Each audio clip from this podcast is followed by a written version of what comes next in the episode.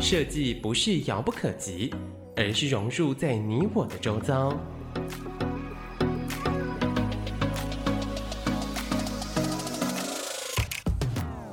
设计台湾，带您认识当代最具代表性的设计。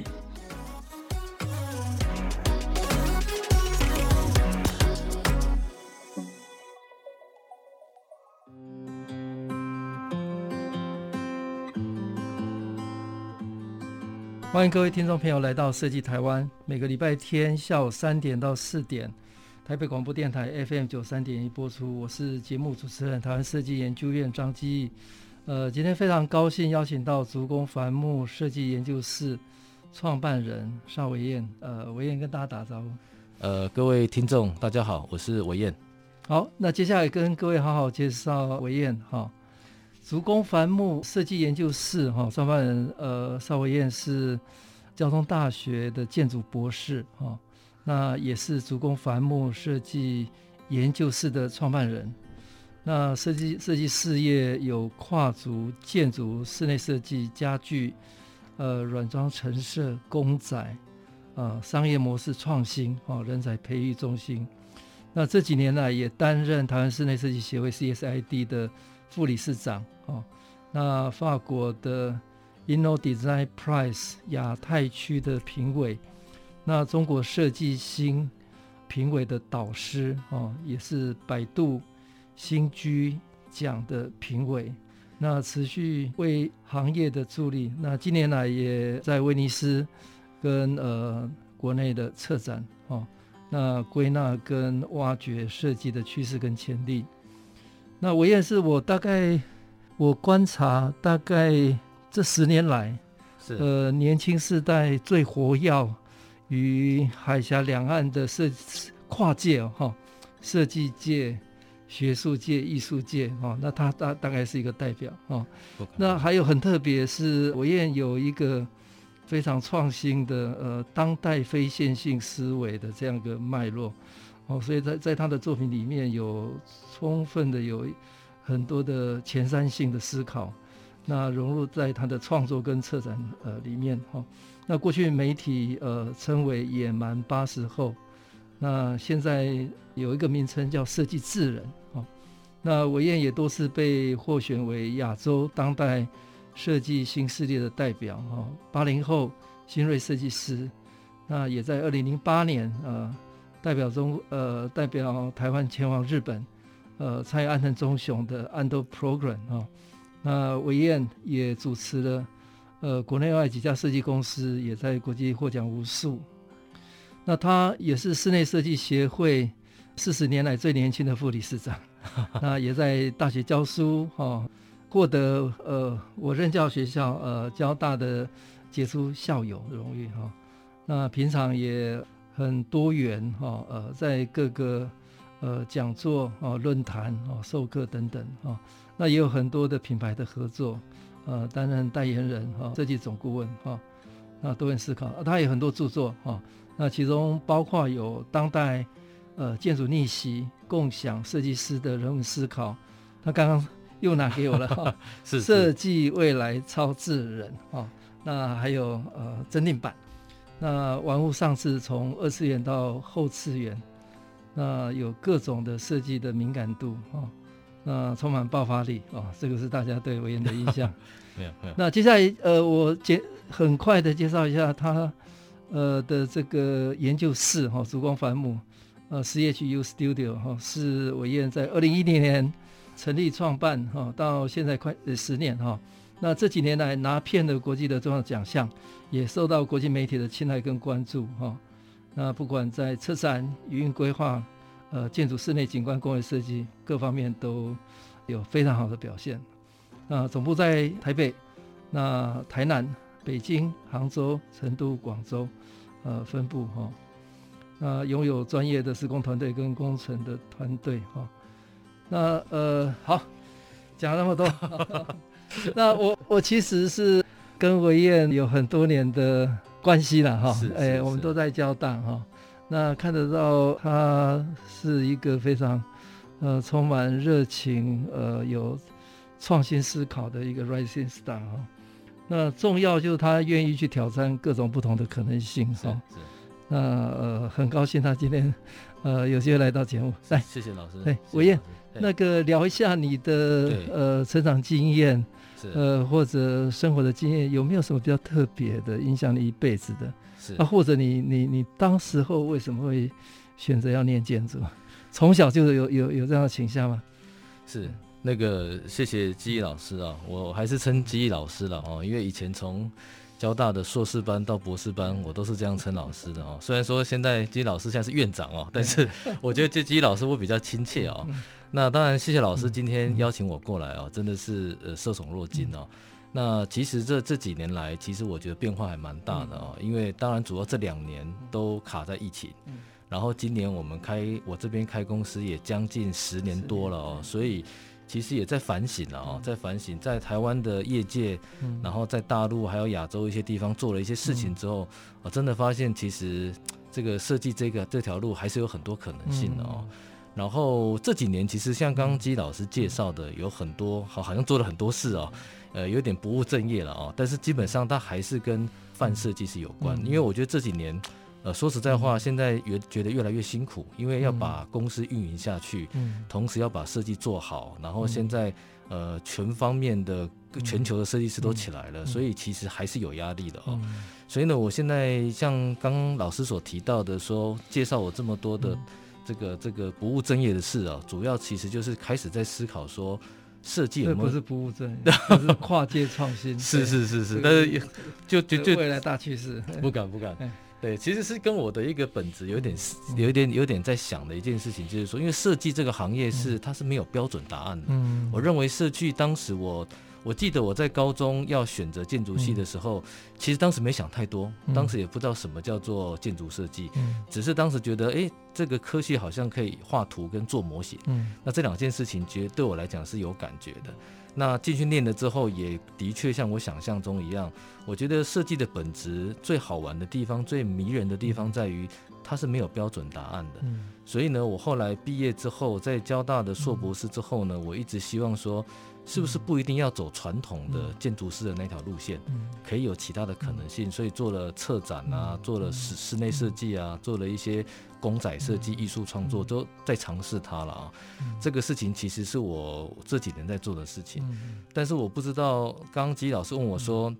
这几年有没有什么样的一个点呢？我不知道老师还记不记得，其实我当时会念。交大建筑研究所其实是基老师当时在中原的时候，我不知道你记不记，可能忘了、哦。我当然记得，有有印象。我每一年就会到各大学去评毕业设计。是是是。那反正是最后一个上场的，应应该是那一届最优秀的。不 敢不敢。对对对啊，所以那一年的中原大学最后一棒是邵伟燕，像呃那个设计明星上场一样，没有没有挤满了人，哎，大家热烈讨论，所以就直接。呃，希望他能够留在台湾，是是哦，来来交大，因为那么优秀的人，不敢不敢。其实呃，大部分都都到都到国外去。是是，还是谢谢老师的。我我想要讲一个事，是说，其实我当时在建筑系的毕业设计，我挑了一个最不讨喜的题目，嗯，因为在那个十几年前的时候，谈所谓的数位发展，嗯，或谈所谓的这种这种相关的议题是比较不讨喜的，嗯，所以呢，当时我挑这个题目，其实本来就有有一种，嗯。不得不得好不得善终的一个起的这个一个一个结论的起的一个基础心理准备了，超前部署。对 对啊，后来因为讲完之后也，反正那一段我真的记忆很很深刻。那最后其实基老师有跟我讲说，你这个东西还是有一点想法，而且当时的建筑跟数位其实它还刚刚开始跨界整合，所以毅然决然的就就就有机会进到了交大。我就从那个时候开始让我。我的思维更笃定了。我觉得设计这件事情应该是要跨领域整合，而不是只是在传统的这个路上做一些这重复性的事情。所以其实从交大开始，我就让我自己开始多元去跨界了。哦，虽然说还在念硕士班，可是当时也也开始做了一些项目，然后参加比赛，然后参加一些活动，然后担任一些各方面的这种可能性。那时候就开始萌芽，然后一直到博士班，到博士班毕业之后，这个事情就慢慢的、慢慢的就变成我的一个。座右铭，我就真的在公司的运营上，整个设计的发展上，就把这样子的一个这种所谓的梯形发展的放放在我的心里。嗯，我觉得这个他的这个启蒙其实是有这样子的一个脉络。嗯对啊，嗯、还是真的是跟老师有关的，真的是跟老师有关。我们是看到看到那个 potential，是是，谢谢老师。我我其实印象蛮蛮深刻。是呃，我现在交大呃，不只是学校做的很杰出，那主要他还负责很多的。我我认为是指标性的 project 了，是是是，因为那时候交大刚好是刘义东当所长，是是是，是，那所以交大有很多是由呃建筑所的师生是。呃自己动手设计呃改变交大的地景，那印象很深刻是邵伟燕，呃那时候是学生就做了一个公车等候 亭，我我我觉得是交大改变的呃。第一步了啊，是是是。那现在十年之后再回来看，还是呃具有时代性，因为那个就在交大最有名的竹湖旁边，是它的隔壁就是姚喜建筑师的第三招待所，是 是哦，所以有这样一个机会，让学生的概念理念，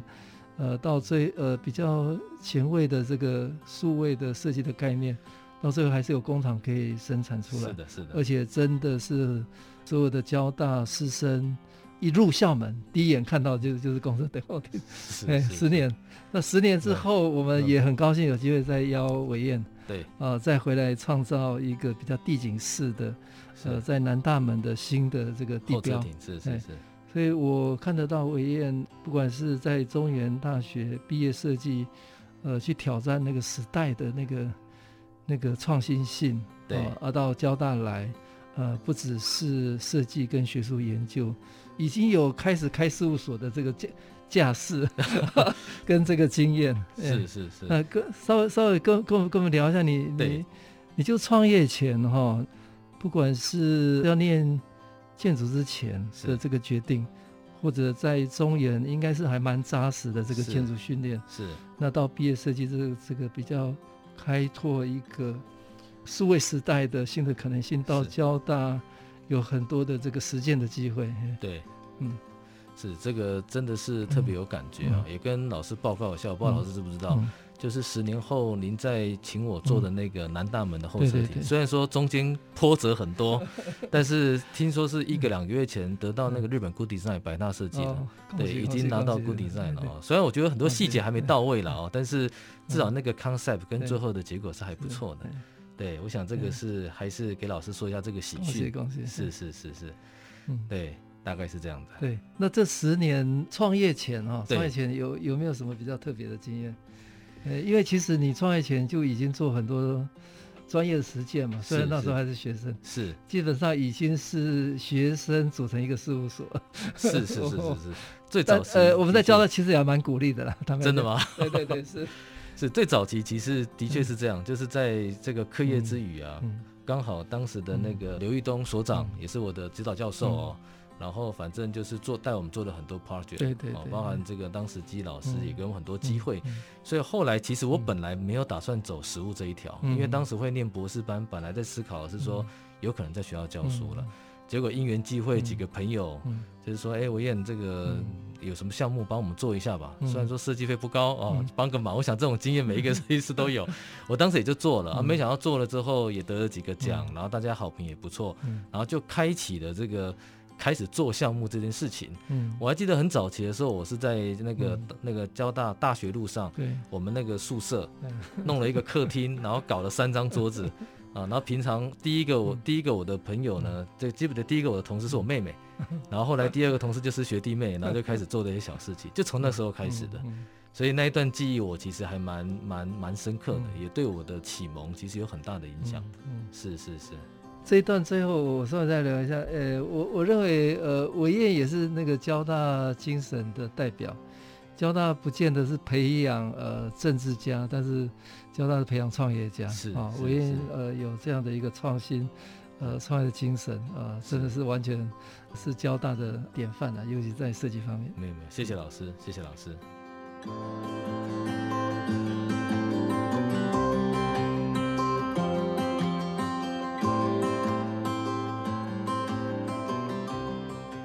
各位听众朋友，大家好，欢迎来到设计台湾。每个礼拜天下午三点到四点，台北广播电台 FM 九三点一播出。我是节目主持人台湾设计研究院张基。呃，今天非常高兴邀请到竹工繁木设计研究室创办人邵伟燕博士啊，来到节目跟大家分享跨界整合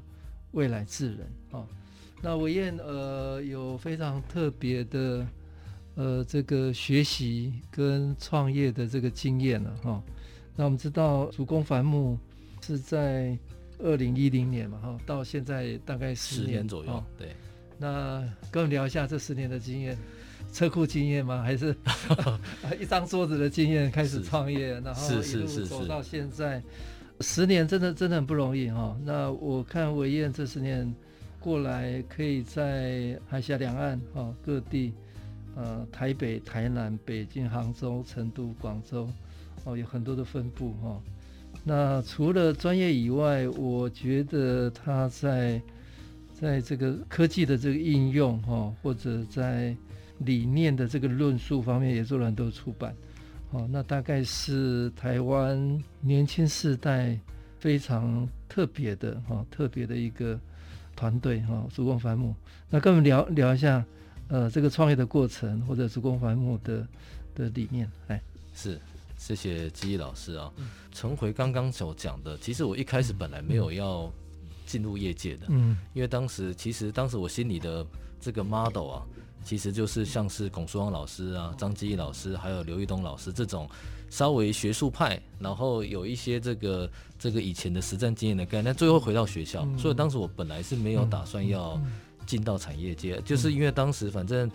几个朋友找了，然后我们也真的认真做了，而且还赔钱做。然后呢，最后弄了几个得了奖之后就，就 对，然后就开始有人找，我就发现哎，好像好像也行。然后当时因为没什么预算，我永远记得这个我老妹不知道有没有在线上听到哦，那个邵芳宇啊，现在在台南我们的分公司也做得非常好哦。然后他当时我记得刚开始我给他的薪资是一个月好像八千块，对，然后这个其他就只能靠血汗工厂，血汗工厂对。其他就只能靠交大的学弟妹哦，这个吃完饭晚上的时候来支持一下这样子，然后就在那个所谓的那个那个客厅就做了几个项目之后，然后一直到了当兵回来之后，然后觉得这件事情好像可以做，然后就就就成立了这个工作室这个概念。那我们的公司叫做竹工麻木设计研究室，呃，其实很多人问到什么意思，因为它有点绕口啊。绕口啊，那竹工繁木其实是建筑的竹，嗯，它的四个部首。那当时的想法很简单，就是说我们被训练是说设计其实要看看到表面后面的本质，所以大家看到一个建筑的竹字的时候呢，会觉得它是一个整体，但是我们看到是要后面组成的一个构件。跟一个物件，所以就很直觉的把它拆开成主攻反目。啊，当时是这样用，也就希望说设计师能够看到、梳理到这个表象背后的一些逻辑跟一些一些文本啊，所以当时是就取了这个名字。然后第二个是它为什么叫研究室哦，不叫公司，是因为其实我们从大学硕士一直到博士，其实一直秉持，尤其是交大，它那个 studio 的那种。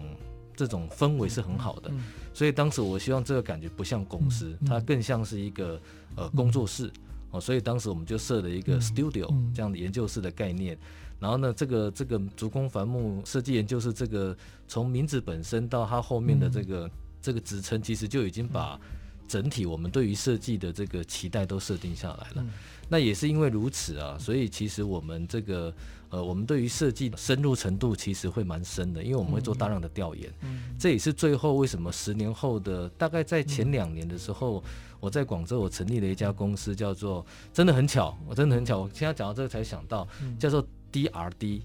叫做 Design Research Desire，叫做对于设计研究的期待啊，跟这个探索。跟老师的那个设计院有一点像，因为当时真的很早之前就取了一个 DRD，那那个那个的想法是我们做了一个所谓的设计教育培训呐，就是让，但是比较针对所谓的商业新零售这一块，嗯。然后我们提出了一个思考叫做五五 I，哦，就是从这个 MI 定位到所谓的 PI 产品设计到。这个 VI 视觉设计到 SI 空间设计到 BI 哦，落地落地执行，我们有一整套的课程，所以这个其实跟我们早期成立竹工繁木的这个有一点点关联，就是我们对于设计呢，不只是一个表象的操作，我们蛮 care 前面的所谓的田野调查，或者是所谓的这个文本调查的这件事情哦，所以我一直有这样的基因，啊，这个基因其实也是跟着我过去被训练的这样子的一个过程，所以得到的做法。所以我早期刚刚进大陆的时候呢，我每次讲完话呢，所有的来那个线下面的听众都会说，那个维也你讲的东西好学术哦，或者是听不懂哦，或者是这个感觉怎么绕来绕去的哦，其实。我觉得它跟我们的养成是有关的，但是这个养成，我觉得从这几年开始，我们做了这么多建筑跟室内的实践之后呢，我觉得这个训练是非常必要的哦。那十年后的今天呢，从早期前几年，其实我们就是做了很多的这个室内设计，建筑的机会少一点，但是呢，在一些所谓的呃小型的独栋住宅，我们做了很多哦。那后几年开始呢，我们开始去尝试到做了一些这种泛设计领域，包含呃产品设计、平面设计这一块，甚至是所谓的公仔设计啊、潮流设计。那这个是我们也在旅行之前呢，就是所谓的设计，它从我们的根本空间设计为基础，然后慢慢的开始跨界到呃泛设计或泛艺术领域哦。然后另外有一个呃，我觉得还不错的一个事情，也跟老师分享一下哦。学生的一些成绩，就刚好前几天，前几天呢，因为我今年在广州有办了一个呃所谓的这个后次元潮流特展，然后呢写的这本书叫做，刚刚老师也有提到，叫做《玩物丧志》哦。那玩物丧志的丧呢是高尚的尚啊，不是丧气的丧。然后它的子标题叫做从二次元到后次元，哦，那讲的是一个。呃，这个时代在互联网生活下的，呃的的我们这一群人，已经开始慢慢的长大之后呢，他的一些心理的一些情境的转变，那可能会影响到生活方式，进而影响到设计。我们其实做了这样子的一个策展，嗯、那我刚好请了一位老师，我想基老师应该很熟，叫陆龙之，陆老师。然后，呃，他前两天还在通电话，他很忙，他非常忙，然后也是。呃，艺术界的这个前辈了，嗯、然后他看完我的书之后，嗯、我们通了电话，嗯、他非常的鼓励我做这件事情，嗯、然后给了我很多的支持，甚至说有机会要带我们去威尼斯参加艺术展，嗯，然后说未来的策展也希望一起做，所以我觉得，呃，其实陆老师跟我讲一件事情，我自己还是觉得蛮蛮有感觉，是说他觉得我们的调研能力跟我们的这个所谓的呃整理资料的能力还是很很敏感的哦。嗯那他站在艺术的艺术家、艺术评论家的角度来看我们，他是认为说，诶，你以建筑空间设计的角度来看艺术的脉络，他觉得这是有趣的。所以陆老师就我们聊得很开心，忘年之交。老师老师今年应该有七十几岁了，然后聊了很久哦。那我自己也非常的受宠若惊了哦。那我也跟这个陆老师说，如果有什么事情我们做得到的，我们尽量协助。所以从明年开始，我想会真的会。大量的透过空间设计的角度来跟潮流艺术做对话，啊，这个这个事情，那潮流艺术是一个很大的一个很有趣的点呢，因为，呃，潮流艺术从其实从空间设计到艺术这一块，其实就是其实很单纯，就是反映到现在的这些呃所谓挂号年轻人的生活方式，嗯，哦，就是开始形成了一股新的美学、新的生活的态度、新的价值观，然后导致到。这个这个这个最后设计的结果，很多人问我说：“诶，那个维燕，你设计做了十来年了，那你认为未来的设计会流行什么风格？会流行什么样的趋势？还是有什么样的可能性？”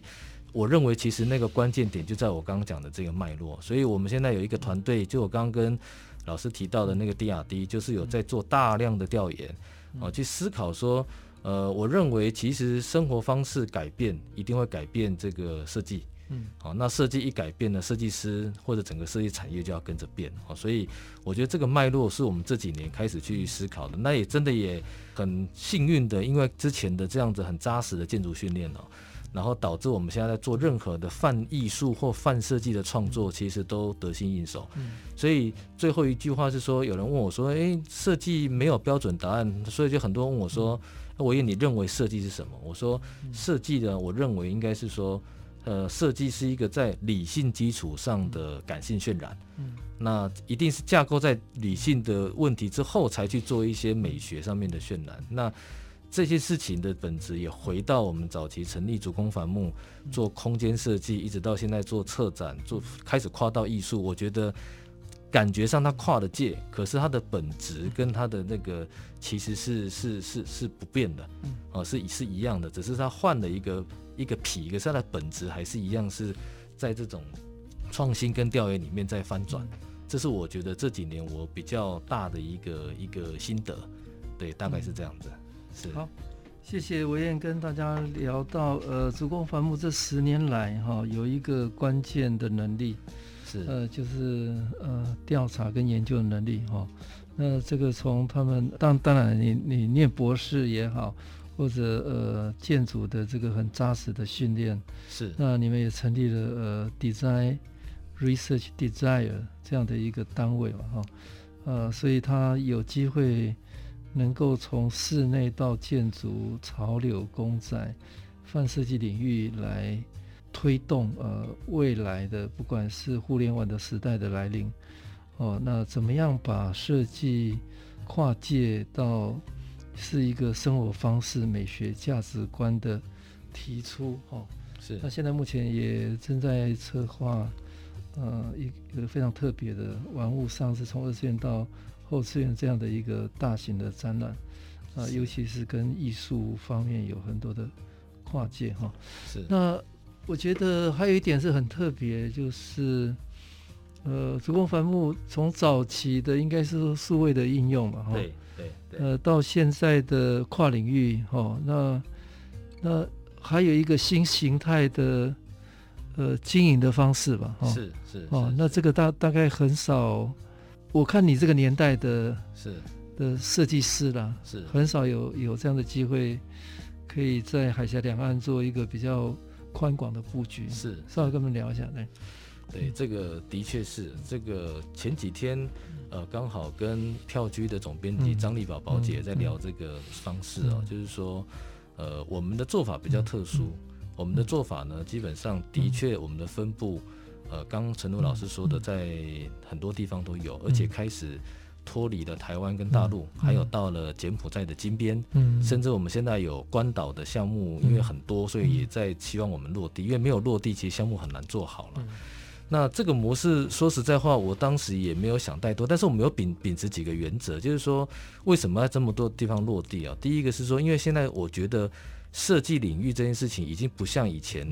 它是一个被把控的时代。这个时代其实知识权已经被解构了，所以。其实几乎每一个人都能做设计，它跟以前不太一样。所以现在设计除了设计做好之外，还有另外一件事情是要跟甲方沟通好，然后在地要落地好，服务好。所以当时就因为这个前提，所以我们各个分部就落地了，而不只是为了。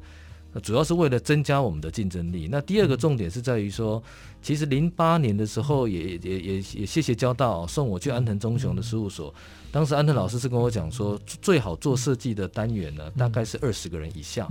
所以这个单他说再大上去很难做设计啊。所以我们的每个分部大概都维持在十五到二十人。哦，所以用这样的方式，呃，其实是非常可控的，而且每个分部之间它互相有学习，嗯。嗯、互相有竞争，嗯，哦，反而很好。因为如果全部在一个地方，其实常常运营管理上会出很多问题。嗯、我好多朋友其实设计都没问题，都是运营跟管理出问题。嗯、所以当时这样子的做法的这个布局呢，其实呃有它的优点，当然也有很多缺点。但是目前运作到目前为止，我个人觉得是。也蛮符合刚刚老师所提到的非线性，它是一个网状的结构，而不是一个点状或者是线状的结构。所以，今年疫情我们没有被影响。比如说，当台湾有疫情的时候，我们其他地方是有项目的；当大陆有疫情的时候，我们其他地方也可以互相赋能的。所以，它整个网络之间其实可以互相支持，而且可以互相竞争。比如说，哎，台北，哎，这个北京这今年做的项目怎么特别好？他们自己内部会紧张，也会互相讨论，然后学习。所以，我觉得整体的模型其实。我当时也没想过，但是我当时就思考说，不要觉得是单点或单线，一定是一个网络的状况，所以就尝试在这一条路上去去去做这样的设定。那也运气不错，到现在为止运作的都还还可以。我相信往后也会继续这样走下去。是是是。好，谢谢邵维燕总监跟大家聊子宫繁木的呃经营的理念是重视呃沟通跟落地。是，呃，所以每一个点都维持在一个最佳 size，十五到二十人左右，所以它不是一个传统的 hierarchy 的制度，是一个网络的，是比较弹性的相互资源支持的一个全新的管理的模式。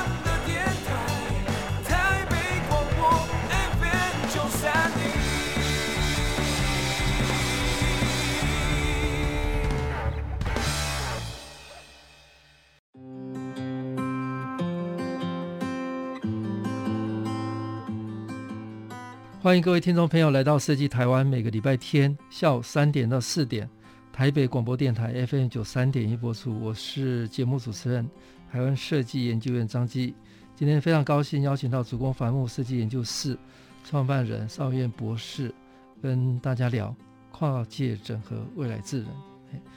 那主攻繁木是一个具有呃研究调研能力跟预测预知未来。的的一个单位哈，那呃，我看维燕呃一路过来，从早期对于数位工具、数位科技的应用，从设计到制造哦，到后来我看他也做了很多的，对未来有很多的呃著作或论述了哈。那所以以你的这个专业实践或者调研一路走过来，这个科技的这个议题对。或者对未来这个议题，是。对你的团队或者你们在专业实践上，呃，一路下来这十年来有有有没有什么一个脉络？是是是，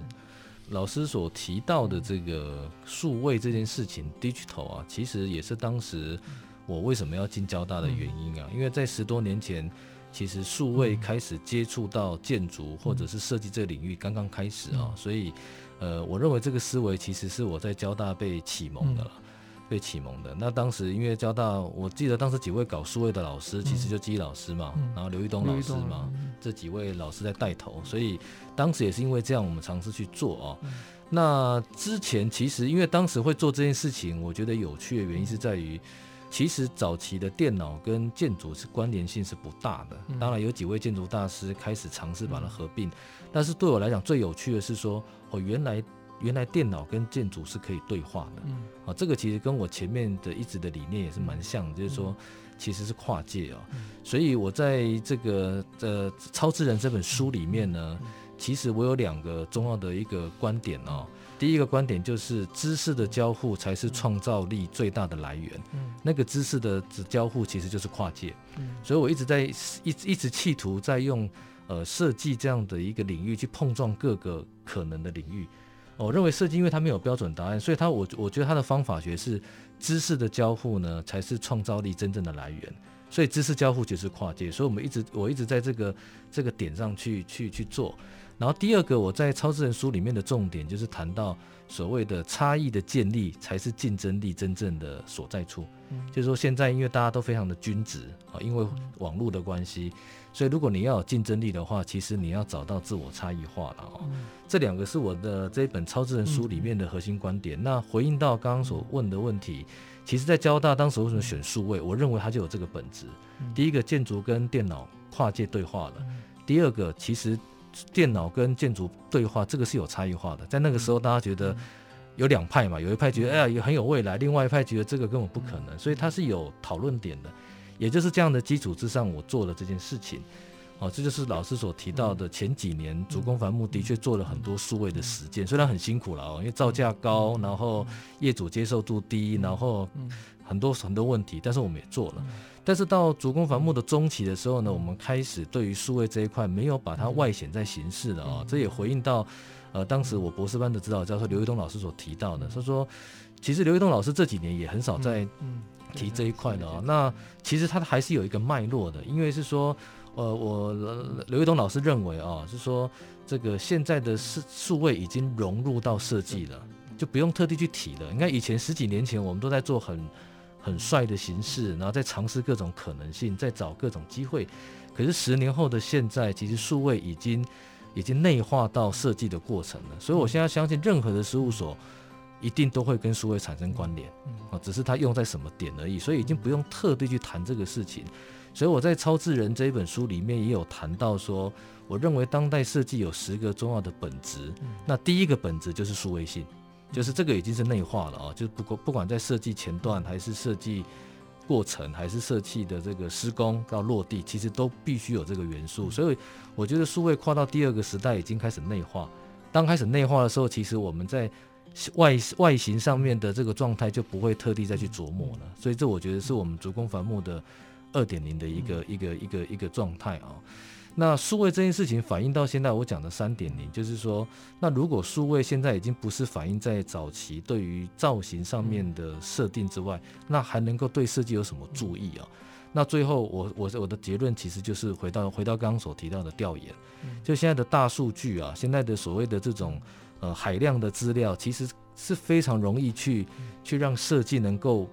尽量有一个规范的。所以为什么后来我们成立了很多部门，对于调研这件事情特别在意？其实也是有一些工具跟方法学了，让我们在做任何空间的时候，因为我刚好提到，如果设计就是在理性基础上的感性渲染，那个理性基础，我认为就是调研。而调研这些事情在数位很发达的现在，我觉得是关键。啊，所以这件事情其实都有脉络可言。所以我们现在做的设计，严格来讲，我们在各个领域为什么都可以做得还不错？很多人问我说：“哎，我问你不是学建筑的吗？”为什么你也可以搞室内设计，你也可以搞产品设计、平面设计？因为那套方法论是一样的。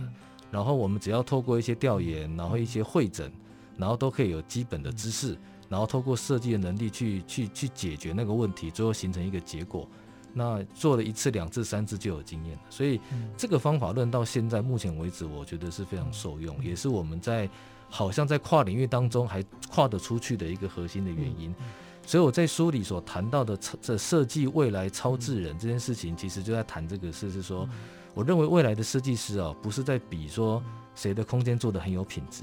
因为我认为这个时代只要还在做设计都很有品质，因为这时代已经是一个呃大家美学已经都很好的时代啊。那那未来设计师在比什么？我认为未来设计师在比的是你有没有 vision，就是你能不能看到五年、十年之后的。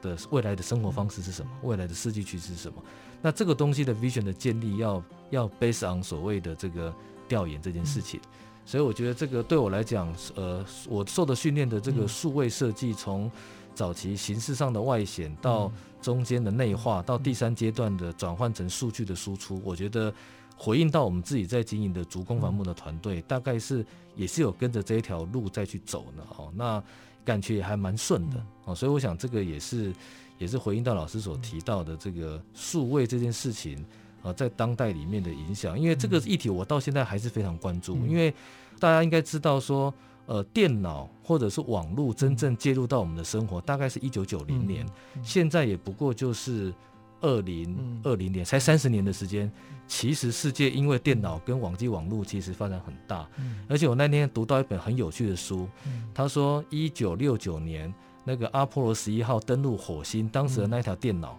的运算速度是 iPhone 四手机的一千分之一倍，你就知道就知道电脑的发展速度还是非常快的哦。我当时吓到，我真的吓到，我说哦，原来登陆月球的电脑居然是。iPhone 四手机的运算速度的一千分之一倍，那我们再回想一下，我常常跟我们设计师讲，我们现在今年刚好满四十岁，如果我们设计再再苦命一点哈，再做三十年，做到七十岁好了，这三十年的电脑跟网际速度还会改变什么？我认为这是一个很好的有趣的题目，我们在思考这个点，因为我们遇得到嘛。那现在马马斯克也要登陆火星了，然后现在所有东西输入这么快，所以我对这个议题还是持续保有敏感度，因此我们的调研，我们的这个。同事之间的分享，还有很多的这种呃调研的输出，我们持续在做。我认为这个才是能够回归到现代设计师有差异化跟有竞争力的一个本质的状况，大概是这样。刚刚你谈到一个蛮有趣的，就是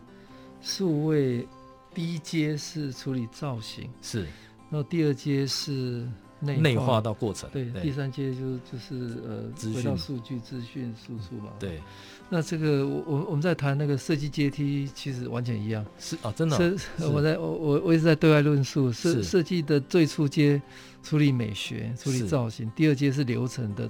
创新是是，第三阶就是策略了，是战略哦哦，就是一个生态系统的建立。是，那我我到处在跟企业做说明，在跟公问讲，台湾应该大部分都没设计。对对，所以我们的因为中小企业第一个他用会用设计就是呃包装设计哈，logo 设计，这个都看得到的。对对，那其实能够带来价值是流程的创新。是，那最后当然是品牌。跟生态系统的建构是是，那这个跟呃数位呃带来给给人类生活或者设计的这个改变其实是一样的，是是是，对。那我我我觉得未来这个就在生活里面了，所以怎么样掌握这个脉动，未来就是一个呃体验经济或者共享经济的时代来了，是是是，所以这个就掌握。这个脉动跟趋势，这个挑战。好，那另外一个议题我，我我倒是很好奇，大概你的年代，两岸的这种大量的挑战跟机会跟竞争是哦，那你大概很快速在移动，两岸的城市之间，你有看到什么差异性？是或者共同性，或者机会，或者挑战？嗯，是。这个回应一下老师刚刚的的那个，其实我还不我还是老师的学生哦，所以大的思维还是一样的哦，所以这个 还好没有让这个老师丢脸了哦。那回到这个两岸的议题啊，其实说实在话，早期我开始接触大陆也是因为交大，因为当时有一些研究案，大家会跑来跑去的，所以就对就打开了一些视野，然后就认识了一些朋友，我觉得就从这个契机开始的啦，所以。其实真的是一个好的学习环境，真的很重要。那毕业之后，我我觉得我有一个人格特质是跟其他设计师比较不一样的，就是我比较有一点像是这个龚老师跟这个宝姐讲的哦，我那个台语叫做呃“浪浪后”了。就是我比较，我比较不排斥，就是只要大家找我做，那我能做我就把它尽量做好。所以当时因缘际会，其实很早期是这样，早期很多人到大陆是不愿意落地的，嗯，有案子再飞过去，然后做案子就飞回来。在那个年代，我认为是没问题，因为那个年代大陆非常欠缺设计的力量、软实力。可是现在啊，现在十年后的现在，我觉得现在因为互联网的科技的发展啊，然后整体的东西，其实我在那边担任了。非常多的评审啊，什么好好住、中国设计新，还有百度的那个嘉兴奖，其实那个都是他们很主流的比赛。你会发现他们设计师现在也很厉害的啊，这个很厉害的。所以我觉得现在现在的状态为什么会决定要落地的原因，也在于说，就我讲到，其实大家设计都已经不错了。如果要真的做得更好，你必须拿我们这个一些思维去跟他们在地的思维做一些融合跟碰撞，所以我们就落地了。当然包含刚刚讲的服务了。嗯那如果回应老师的问题，说两岸之间有没有什么差别啊？在设计这个领域上面，我个人觉得是现在的差异化其实越来越小，以前的差异化很大。以前我常在讲台湾的项目啊，因为基本上因为市场的关系，它是比较小而精致。那大陆的项目呢，因为幅员比较大，所以它的项目都是。大而有有有有这种广度，一个是小而精致，一个是大有广度，所以不太一样。可是现在呢，因为整个整个世界被被互联网磨得很平了哦，所以我认为大家的思维差不多，就差不多了。所以这才是我真正觉得设计师最挑战的地方。我也在思考，我说我我以前跟我们现在几个评审呢，也都是我们好朋友啊，在评审的时候都说哇，这些年轻人二十几岁、三十岁。他们的事务所的项目做的都很好啊，我们这个也讲一个笑话哈，我们之前有一个比赛的评审，因为自己觉得作品做的好像没有学生好，后来就退出评审，真的有这个案例发生的，也是我们好兄弟啊，所以我觉得这个事情其实就是说，现在的整个两岸之间，其实我觉得设计界这个部分的发展已经越来越平均了。所以我觉得都要去思考，找到什么样的点是能够，能够让人家觉得不太一样的。这个其实我也还在琢磨。所以刚刚讲的那个架构的那个网子，其实也在尝试这件事情。这是我观察到目前的一个现况，大概是这样子。是。好，谢谢纬砚的创办人跟大家聊数位科技带来设计的改变，以及两岸设计基本上现在的差异不大。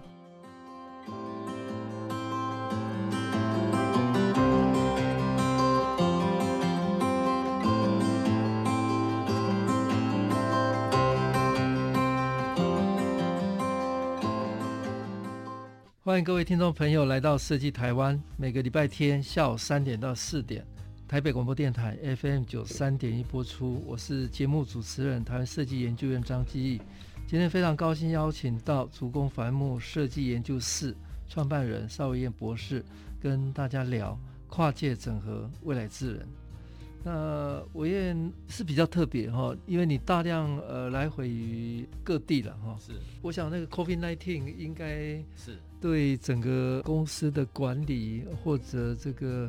组织的运作应该会有一些挑战嘛哈。是。那如果业务没有影响，但但是你起码飞飞回来就就是得要居家关，是是，关两个礼拜哈。那所以在这个挑战下，职工帆木在未来的布局。有没有什么样的一个想法啊？或者你你你发觉这个这两年的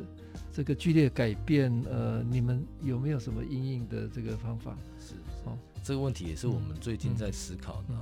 第一个，先回应到老师所提到的那个 COVID-19 啊，其实我本来以为 COVID-19 会影响我们很大，嗯、我后来发现。影响真的不大，而且越来越好的原因在于，你说这个是好还是不好，已经很难说。就是现在其实都是在线上开会，对对，我们跟业主也是，然后公司内部也是。就算我现在在台湾，其实每天也是在线上开会，对，所以其实发现在哪里是差不多的。对，这个其实也是因为 COVID-19 的一个，我认为啦，当然 COVID-19 是一个全球的一个不好的灾难。数位转型，对，但是在某个程度上，它还是加速了整个的这种生活方式的改变哦，跟工作方式的改变。所以我觉得这一块，因为我们早期的，因为我们很多部门嘛，所以本来就习惯在线上，所以加上了 COVID-19 之后呢，我们其实是更习惯这件事情，因为以前很多人不习惯的。对，我还记得很多人就是都是后来被迫习惯，所以我们本来就有这个思维跟状态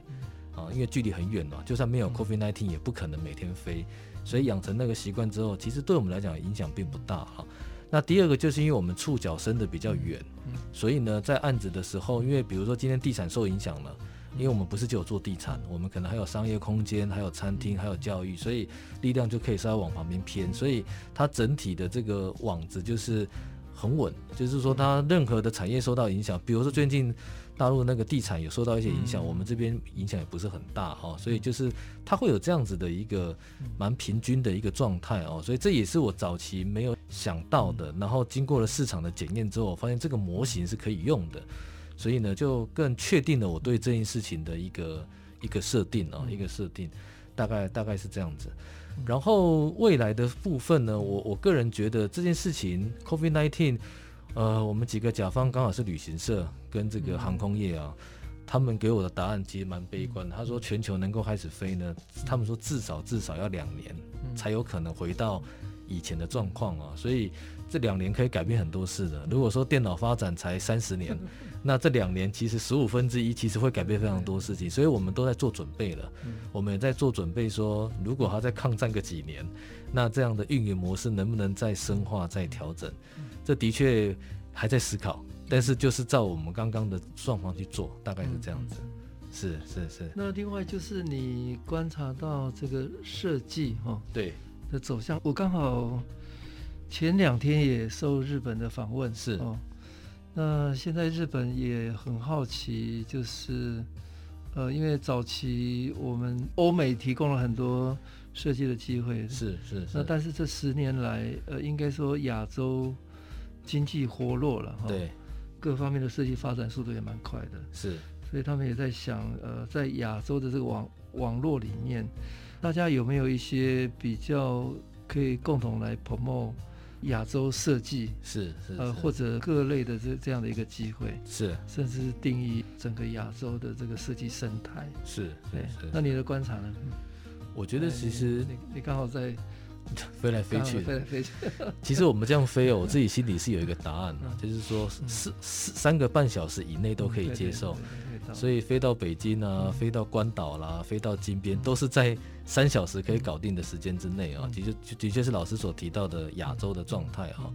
那我自己的想法，这几年其实大家很敏感了、啊，很明显了啊，就是说，其实整个整个大的方向是从西方转移到东方来，这是一个大的趋势哦。所以呢，我现在这件事情，为什么现在呃台湾很流行文创啊，大陆很流行国潮啊，或者是所谓的刚刚讲的潮流艺术啊，哦，快时尚这些事情，其实它本质上面其实呃，我用一个字啊，以前我们都在讲所谓的。呃，全球在地化，就是一个东西很有趣哦。那全球因为互联网的关系，大家都知道，大家就开始一起做。但是现在开始转换了，我觉得现在除了大的方向是从西向东移动之外，还有另外一件事情是所谓的在地全球化，就是越在地的东西，它越有机会被人家观察到。也就是我们刚刚在超智人的书里面提到的，呃，有差异化才有竞争力。哦，所以我觉得这个在地全球这件事情的关键点在于在地，所以怎么样透过呃设计调研的方式去找到一些属于我们自己的东西啊？我觉得现在应该是我们整个团队的一个方向。那如果找得到，那我觉得未来其实就会在那老师所提到的未来的发展上面，它就会有一定的竞争力跟差异化了。这是我目前呃在做的一个事情。嗯，对。呃，我们这个节目播出的时间是。是十月二十四号，哈，对。那我知道，呃，维燕好像测一个超大型的展览，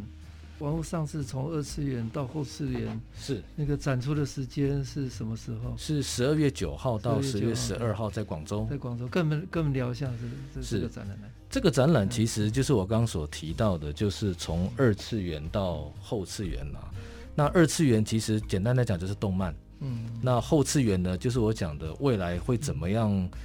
转变我们不知道，因为我我的观念是这样，像我们八零年代西元八零年代出生的人，现在都四十岁了，嗯，然后所谓的九零年代出生的大概三十岁，嗯，然后零零那然后零零后就是所谓的二十岁，其实都是成年人了，嗯，然后百度给我的资讯呢，因为我跟百度现在有一些合作呢，就是所谓西元八零九零零零后出生的这一些人。其实现在是社会上的主流的这个消费者，占了整体商业市场百分之七十六，所以我们就这样这样子的前提之下，我们做了一个展览。这个展览的基础就是调研，就是思考说，那这一群人从小生活在互联网的这个基础上面的话，他怎么生活呢？所以八零后我们定义叫做这个网络原生代，就是我们我们开始用网络了。然后九零后是所谓的数据原生代，就是开始用大数据在做生活的判断。然后零零后呢，就所谓的叫做呃叫做游戏原生代，大家会开始反正每天都在玩游戏。所以这三个世代有一种基因，都是因为互联网的关系，其实内心像个小孩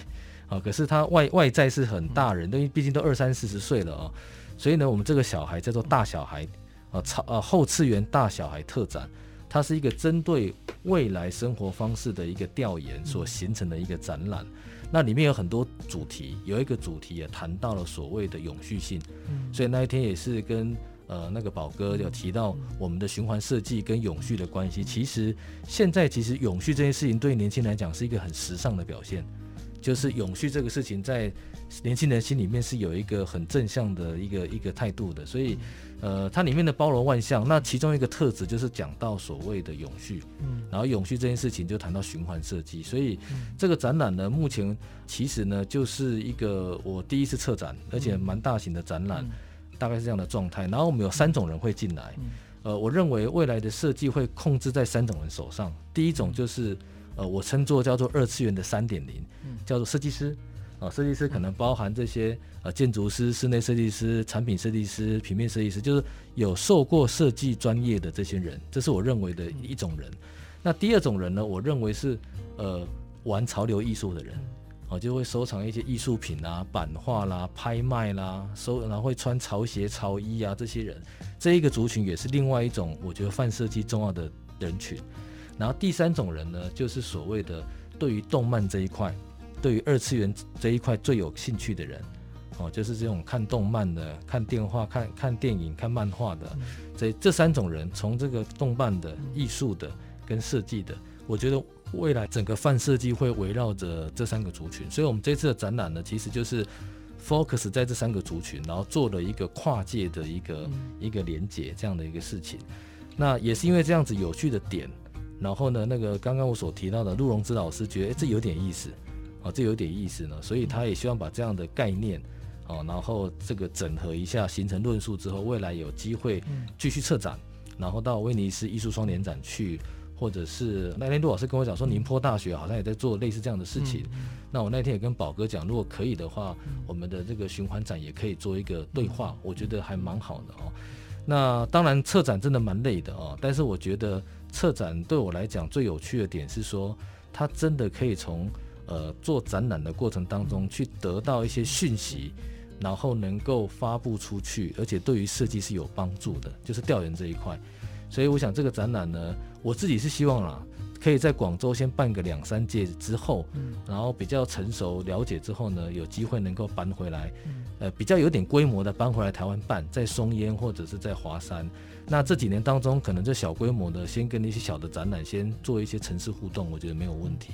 那等到稳定一点之后，可以搬回来，我是有这个期待了。啊，也希望说有机会也可以跟呃老师的那个设计院这种这种展览的对话可以多一些，因为我觉得真的蛮好玩的。对，所以我想说大概是这样的一个说明。对，今年十二月在广州，对，维燕这边有测了一个很大型的展览，从二次元到后次元哈。那它是整合网络、数据、游戏。哦，来吸引设计师、哦潮流艺术家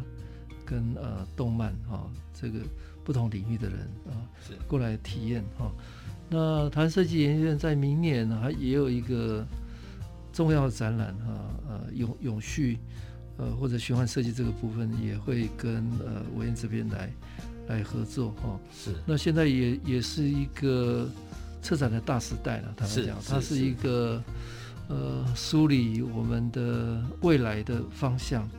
呃呃，论述，然后跟大众沟通，是是是，好、哦，那就竹工繁木呃未来的布局，我们也办那个台湾设计展或者文博会，里面大概还有一块是 IP 或者内容产业的部分，是是是是，是、哦，那这个是应该是产业 potential 很大的那一块了哈，哦、是。那你你这方面有没有什么想法？嗯，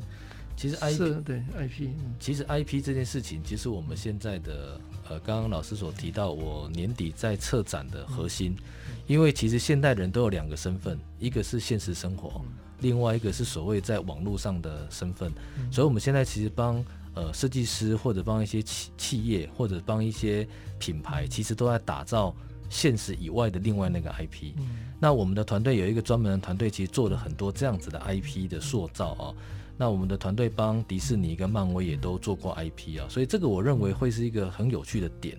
大家都认为 IP 以前认为只是一个吉祥物啊，可是 IP 在这个时代已经不是只有吉祥物了，它代表你在数位或者虚拟世界的另外一个身份。哦，所以我在超正的书里面有讲到，数位性里面有一个另外一个重要的特质，就是双重人格。我觉得现在所有的人或所有的企业、所有的的团队都应该有双重人格。所以 IP 这件事情的确是我们做这个 BK 展览的另外一个重要的目的，就是协助站在设计的角度跟调研的角度，然后去协助单位去创造属于他们自己的 IP。哦，所以如果有机会，大家可以在网络上看到这个展的话，你会发现。每一个品牌出来的不是它的 logo，嗯、出来的是他们后面所代表的那个 IP 形象，嗯、非常有趣，有动物的，有各种方式的，那非常有趣，而且它不会很幼稚，因为它整个产业很成熟，而且每一个动作都被设计师操作过，所以它看起来是一个非常有活力的、非常有年轻跟创造力的一个一个嘉年华会。所以回应到老师刚刚所提到这个 IP 展，其实跟我们那边在做，其实本质上。它其实是有重叠的部分的，是是是。好，今天非常谢谢竹工繁木设计研究室，呃，创办人邵维燕博士，呃在节目中跟大家精彩分享跨界整合未来之人谢谢。是谢谢老师今天非常开心真的真的希望还有机会可以再过来谢谢老师谢谢老师。